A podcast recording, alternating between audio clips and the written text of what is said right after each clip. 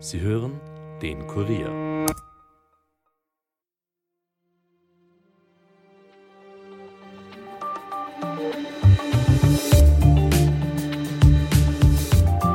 Die ukrainische Gegenoffensive zeigt langsam Wirkung. Laut Militärbeobachtern hat die ukrainische Armee die erste von drei russischen Verteidigungslinien im Bezirk Saporischschja durchbrochen und rückt jetzt weiter vorwärts. Die Erfolge allerdings sind teuer bezahlt. Viele Soldaten auf beiden Seiten sind tot oder verwundet. Und es scheint, als gehen der Ukraine langsam aber sicher die Soldaten aus. Was bedeutet das für die Offensive? Wie will Kiew gegensteuern? Und könnten Ukrainer, die hier leben, von Österreich zurückgeschickt werden? Darüber rede ich heute mit unserem Kurier Außenpolitik-Redakteur Armin Arbeiter. Mein Name ist Elias Nordmesnik und ihr hört den Daily Podcast des Kurier.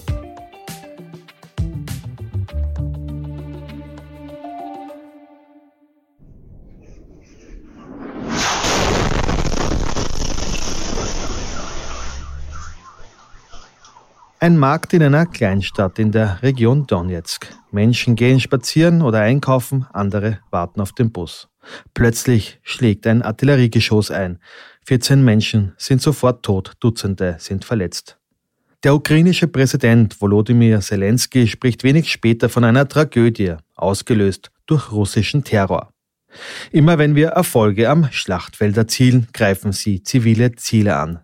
Das Böse aus Russland müsse daher so schnell wie möglich besiegt werden, sagt der Präsident. Der Krieg in der Ukraine sorgt also auch in der Bevölkerung für viel Leid. Die getroffene Stadt Kostantinikwa liegt nur 20 Kilometer vom hart umkämpften Bachmut entfernt. Weiter im Süden wird ähnlich hart gekämpft. Mit viel Material und Menscheneinsatz haben ukrainische Einheiten das Dorf Robotyn eingenommen und dabei eine erste Verteidigungslinie der Russen durchbrochen. Doch das eigentliche Ziel liegt nach wie vor 20 Kilometer entfernt auf russischer Seite. Die Stadt Tokmak ist strategisch eine der wichtigsten Städte in diesem Konflikt. Doch schaffen es die ukrainischen Truppen überhaupt so weit durch die Verteidigungswelle, vor allem ohne notwendige Luftunterstützung? Die europäischen und amerikanischen Verbündeten jedenfalls haben sich in den letzten Tagen auffallend optimistisch geäußert, darunter auch der NATO-General Jens Stoltenberg. Doch wird das reichen? Wie viel Kraft hat die Ukraine noch? Oder gewinnt Russland einfach diesen Abblitzungskrieg? Dazu begrüße ich jetzt meinen Kollegen aus der Außenpolitik, Armin Arbeiter, bei mir. Hallo Armin. Servus Elias, hallo. Armin, laut NATO-Generalsekretär Jens Stoltenberg hat die Ukraine Fortschritte gemacht, sie hätte Verteidigungslinien durchbrochen, hat er heute bei einem Auftritt im EU-Parlament gesagt. Aber wie weit ist die Ukraine wirklich schon vorgedrungen? Ja, man muss da differenzieren zwischen einem Durchbruch und einem Einbruch. Mhm. Äh, in dieser ersten großen russischen Verteidigungslinie. Also man muss sich vorstellen, die Kämpfe der vergangenen drei Monate, das waren Vorposten, russische Verteidigungsstellungen, klar, aber es ist nicht diese große Verteidigungslinie. Mhm. Am Wochenende sind erstmals äh, ukrainische Soldaten in diese erste Verteidigungslinie eingebrochen. Das heißt, sie haben tatsächlich die Minenfelder, die Drachenzähne, also die Panzersperren etc. überwunden und sind in diesem Grabensystem, Stellungssystem. Mhm. Was noch nicht erfolgt ist, war eben ein breiter Durchbruch, von dem man sprechen würde, wenn die ukrainischen Streitkräfte unter anderem mit gepanzerten Fahrzeugen durchkämen und sich dort konsolidieren und dann weiter auf die nächste Verteidigungslinie vorrücken. Mhm. Der ukrainische General Alexander Tranowski hat sich optimistisch geäußert, dass wenn sie mal sozusagen diese erste große Verteidigungslinie durchbrochen haben, dass dann die Linien 2 und 3, es gibt insgesamt eben drei, dass die ähm, nicht ganz so äh, stark befestigt sind. Ist das optimistisch gedacht? Also wenn, wenn man da mal durch wäre, würde es recht rasch weitergehen oder siehst du das eher skeptisch? Es hängt immer davon ab, wie sich so eine Offensive entwickelt. Es kann sehr schnell gehen dann. Natürlich, wenn die russischen Streitkräfte, die russischen Soldaten dort demoralisiert sind, demotiviert sind, wenn die Ukraine es schafft, wie gesagt, sich in dieser ersten Linie so zu konsolidieren, dass sie schnell weiterrücken, dann kann das sein. Das ist jetzt aber alles nur Spekulation. Fakt ist, es gibt noch zwei weitere gut angelegte Verteidigungslinien mit Gräben, mit mhm. Panzersperren, mit Minen und es wird alles andere als einfach. Mhm.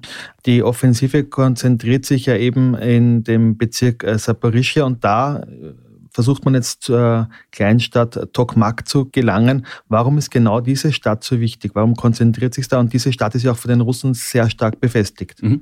Die ist sehr stark befestigt, weil sie quasi das Tor nach Melitopol ist. Also mhm. Melitopol liegt noch ungefähr 50 Kilometer weiter südlich. Aber erstens ist, ist Tokmak wichtig eben aus diesem Grund, dass die Ukrainer dort nicht sehr schnell vorstoßen können. Zweitens treffen dort viele Eisenbahnlinien bzw. Straßen zusammen. Sprich, die russische Logistik, zumindest im Norden Saporischas oder im Norden dieser Front, hängt davon ab, ob Tokmak steht oder fällt. Mhm. Das heißt, das ist das nächste Ziel. Es gibt noch einen zweiten Frontabschnitt, den wir sehr viel auch beachtet haben, nämlich Bachmut, das ist weiter nordöstlich. Ähm, wie sieht denn die Lage dort aus?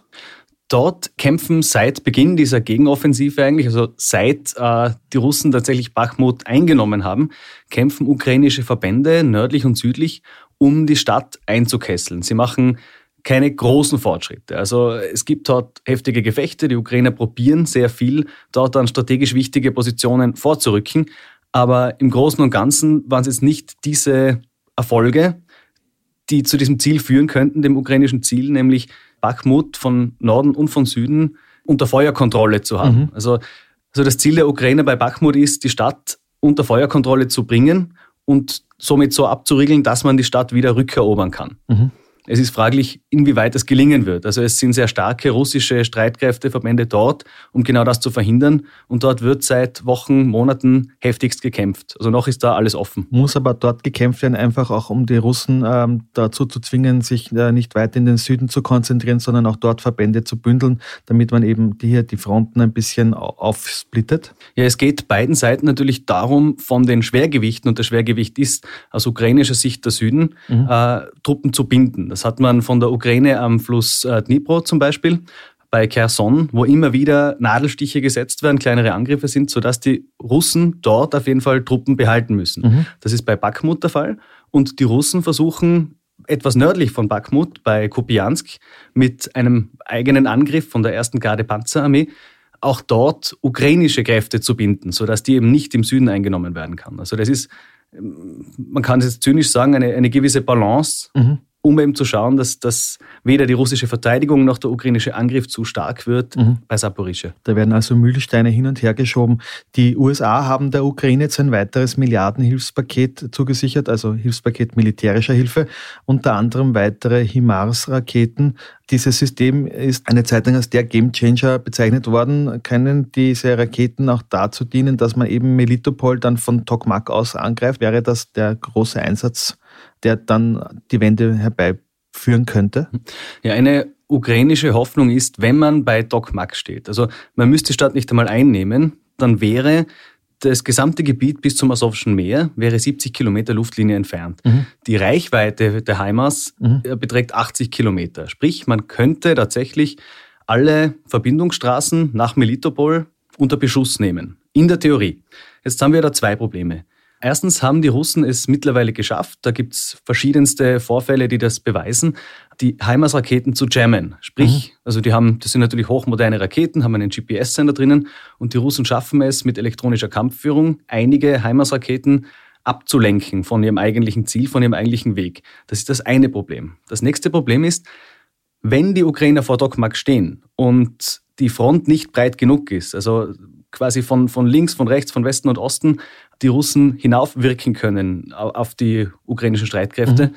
dann sind die HIMARS dort einfach fehl am Platz. Sie mhm. sind ein hochmobiles Artillerieraketensystem, so wie es auch heißt, HIMARS, und haben bis jetzt den Trumpf gehabt, man fährt wohin, schießt und fährt wieder zurück. Mhm. In die Deckung? in die Deckung, mhm. so dass äh, die Gegenartillerie, die russische, sie nicht treffen kann. Würden sie da festsitzen in einem sehr engen Bereich, dann würde es sehr bald passieren, dass äh, russische Artillerie, russische Drohnen, wie auch immer, die HIMARS unter Beschuss nehmen. Mhm. Und dann hätte man große Verluste zu beklagen. Dennoch russische Kriegsblogger haben zuletzt beklagt, dass es fehlende Munition gibt, vor allem eben für die Artillerie. Ich dachte immer, die Russen seien, was die Munition betrifft, der Ukraine immer weit überlegen gewesen. Ändert sich da was? Von den Vorräten ja. Das Problem für die Russen ist bei Saporischschja, bei dieser Front, die Versorgung. Dass man tatsächlich genug Artillerie, das, wir, wir, sprechen da von mehreren tausend Tonnen Metall, das da jeden Tag äh, hin, hingeführt werden muss, mhm. dass das scheinbar bei Saporischia stockt. Also die Russen haben extrem viel Artilleriemunition nach wie vor. Und wenn jetzt tatsächlich Nordkorea weitere Munition liefern wird, dann wird ihnen die Artilleriemunition so schnell nicht ausgehen. Aber sie haben Schwierigkeiten, diese an die Front zu bringen, zumindest bei Saporischia. Und da haben jetzt tatsächlich die Ukrainer durch die Lieferung der Streumunition, der international geächteten Streumunition, muss man auch sagen, einen Vorteil. Was die Artillerie betrifft, bei Saporischia. Man darf nie vergessen, die Artillerie ist nur ein Teil des sogenannten Kampfes der verbundenen Waffen. Und wenn wir uns ansehen, die Russen haben hier immer noch ihre KA-52 Helikopter, mhm. die eine größere Reichweite mit den Raketen haben als zum Beispiel die Panzer. Mhm. Äh, sie haben mit den Drohnen ein unglaubliches Schwergewicht in diesem, in diesem Bereich. Somit spielt die Artillerie nur eine Rolle. Aber natürlich, Fakt ist, die Russen haben hier Probleme mit dem mhm. Artillerienachschub und nur im Bereich der Artillerie auf jeden Fall ist die Ukraine derzeit überlegen. Mhm. Also die Logistik ist sehr, sehr wichtig. Ich würde noch ganz kurz bei der Munition bleiben, nämlich die USA haben jetzt auch angekündigt, Uranmunition äh, für ihre Abrams-Panzer zu liefern. Das wurde von der russischen Seite sofort verurteilt. Was bringt denn das und ist das nicht langfristig gesehen gefährlich, wenn da Uranmunition herumliegt? Ja, wir sprechen da von abgereichertem Uran. Das ist deswegen für die Munition wichtig, weil es einfach ein viel härteres Projektil ist. Also das kann tatsächlich eine starke Panzerung durchstoßen. Der Einfluss auf die Umwelt ist jetzt nicht sehr groß. Also das größte Problem ist, das hat man auch im Irak gesehen, als die USA dort genauso abgereicherte Uranmunition eingesetzt haben, mhm. wenn ein Panzer zum Beispiel, ein russischer, getroffen wird von einem Projektil mit äh, abgereichertem Uran und dort sofort Menschen hingehen, den Panzer berühren, den Panzer bergen, wie auch immer, dann kann es sehr wohl vorkommen, dass sie kontaminiert werden. Das hat dann natürlich auch äh, ziemliche gesundheitliche Probleme zur Folge. Mhm. Aber langfristig, jetzt auf, auf die Umwelt etc., hat es nicht diese Auswirkungen, die Russland jetzt gerade propagiert, dass sie okay. Hätten. Die Gegenoffensive haben wir jetzt ja schon angesprochen die ist auf beiden Seiten sehr blutig. Die Verluste sind auf beiden Seiten sehr hoch. Die Frage, die sich halt hier stellt, ist, ob der Ukraine nicht langsam die Soldaten ausgehen. Sie haben ein viel kleineres Reservoir als Russland. Und man merkt es ja auch schon langsam, dass hier erst die Rekrutierungsmaßnahmen laufen. Also wie lange kann die Ukraine da noch durchhalten? Das ist eine gute Frage. Grundsätzlich gilt das Kriegsrecht seit 24. Februar 2022 und man hat schon in den vergangenen Monaten, eventuell sogar im vergangenen Jahr gesehen, dass es Probleme gibt mit der Rekrutierung neuer Soldaten. Mhm. Man hat in Kiew zum Beispiel Warn-Apps vor, vor der Militärpolizei. Seit Kriegsbeginn versuchen junge Männer aus dem Land zu kommen, die einfach nicht kämpfen wollen. Mhm. Und dort wird gerade extrem viel nachgeschärft. Also mhm. als ein Beispiel, am Sonntag wurde beschlossen, dass man eine Gesetzeslücke ändern will, Studenten über 30, die ein Zweitstudium gewählt haben, die müssen nicht einrücken. Mhm. Das waren jetzt, seit man diese, diese Gesetzeslücke kennt, äh, sind es mittlerweile 60.000 Menschen über 30, okay. die sich äh, in dieses Studium eingeschrieben haben. Und das will man jetzt zum Beispiel rückgängig machen. Man hört ja auch immer wieder, dass man sich bei Rekrutierungsbüros auch freikaufen konnte. Welche Beträge musste man da hinlegen, dass man dann doch nicht eingezogen wird? Ja, man spricht von ungefähr 8.000 bis 13.000 Euro umgerechnet, je nachdem, welche Region, mhm. welcher welche Bezirk, wie auch immer. Dass das gang und gäbe ist, das ist Fakt. Also jetzt hat gerade nur als ein Beispiel in der vergangenen Zeitausgabe kam ein junger Ukrainer zu Wort, der anonym genau darüber gesprochen hat. Seine Frau, sein Kind sind in, in, in Europa und er hat sich bis jetzt nicht gedacht, dass er das Land verlassen will. Jetzt hat er auch sein Auto verkauft äh, und, und will schauen, dass er, dass er rausgelangt. Mhm. Du warst ja mehrfach in der Ukraine und hast auch ganz viel für den Kurier darüber berichtet. Kannst du vielleicht sagen, dass die Motivation, das eigene Land zu verteidigen, am Anfang sehr hoch natürlich war, aber ist dies mittlerweile auch gesunken, einfach weil man auch die schrecklichen Auswirkungen des Krieges mit Leid und Tod einfach auch tagtäglich sieht? Ich muss sagen, ich war jetzt bald ein Jahr nicht mehr in der Ukraine. Letztes Jahr im Oktober war ich dort und im November und damals war die Motivation ungebrochen. Die Menschen, mit denen ich noch in Kontakt bin, die haben, sagen zu mir zumindest übers Telefon oder über, über gewisse Chats, dass sie nach wie vor motiviert sind, ihr Land zu verteidigen. Mhm. Äh, Gibt es zum Beispiel einen jungen Mann, den ich in Kharkiv kennengelernt habe, der ist im Dezember eingezogen worden, der hat mir auch geschrieben, viele Freunde von ihm gehen. Er will bleiben. Seitdem habe ich nichts mehr von ihm gehört. Mhm. Ist auch die Frage, was, was mit ihm passiert ist. Aber um jetzt wirklich ein aktuelles Bild der Ukraine zu zeichnen, müsste ich selber wieder vor Ort kommen. Da müssen wir also warten, bis du wieder mal vor Ort bist und dann uns darüber berichtest. Aber was ist jetzt mit jenen, die sich, wir haben schon angesprochen, die sich im Ausland aufhalten? Kann man die aus dem Ausland von ukrainischer Seite überhaupt zurückholen? Gibt es da dann Haftbefehle, dass, dass man die sozusagen international wie Straftäter sucht? Die ukrainische Regierung hat es auf jeden Fall vor. Also man kündigt an, man will wirklich für jeden einzelnen wehrpflichtigen Ukrainer, der im Ausland ist, einen internationalen Haftbefehl ausstellen. Also wirklich, okay. Mhm. Ja. Dass das irgendwie gelingen wird, das kann ich mir schwer vorstellen. Also es sind laut Eurostat, und genauer kann man es leider nicht benennen, 650.000 Männer zwischen 18 und 64 in europäischen Ländern. Mhm. Wobei man sagen muss, alle Männer zwischen 60 und 64 sind von dieser Wehrpflicht ausgenommen. Mhm. Und dann gibt es natürlich auch Menschen, die tatsächlich aufgrund irgendwelcher Behinderungen oder Einschränkungen nicht wehrtauglich sind oder nicht mhm. wehrfähig sind. Äh, mhm. Deswegen muss man da ein bisschen aufpassen. Aber klar, Fakt ist, es gibt Zehntausende auf jeden Fall, die in Europa sind, die es geschafft haben, den Kriegsdienst quasi zu verweigern und, und auszureisen. Und die will die ukrainische Regierung wieder zurückholen. Das wird eher nicht funktionieren. Aber warum würde das nicht passieren? Ähm, könnte etwa Österreich die Ukrainer überhaupt zurückschicken oder äh, spricht da sozusagen auch die Menschenrechtskonvention dagegen? Derzeit gibt es keine Rechtsgrundlage dafür. Also alle europäischen oder alle EU-Staaten auf jeden Fall berufen sich auf die sogenannte Zustromrichtlinie, die die EU implementiert hat, knapp nach Beginn des Krieges. Mhm. Dass jeder Mensch, der aus der Ukraine vertrieben worden ist, automatisch einen Schutzstatus erhält.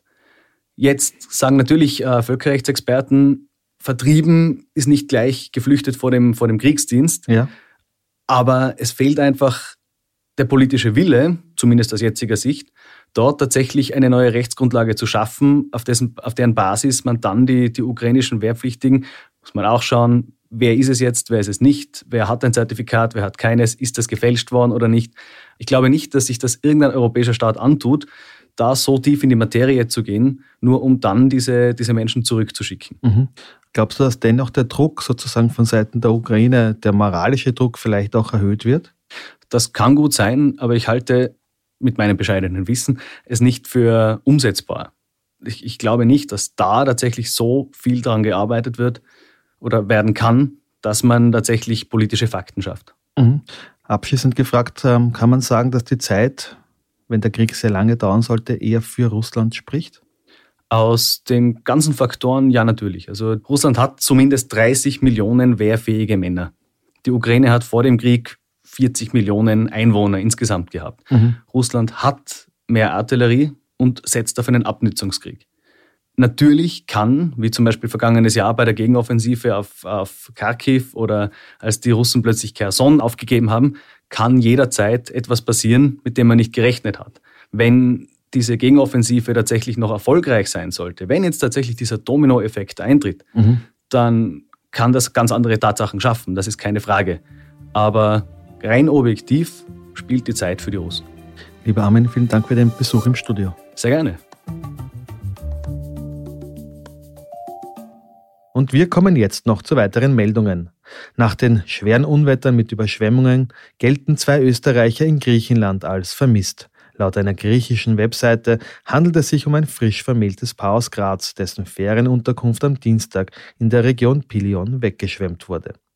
Demnach ist das Paar auf einen Hügel geflohen, um den Wassermassen zu entkommen. Seither werden sie vermisst. Das Außenamt hat die Meldung bestätigt. Und wegen der hohen Inflation und der unsicheren Wirtschaftslage stehen die Metaller Kollektivverhandlungen heuer unter besonders schwierigen Vorzeichen, heißt es heute von der Arbeitgeberseite.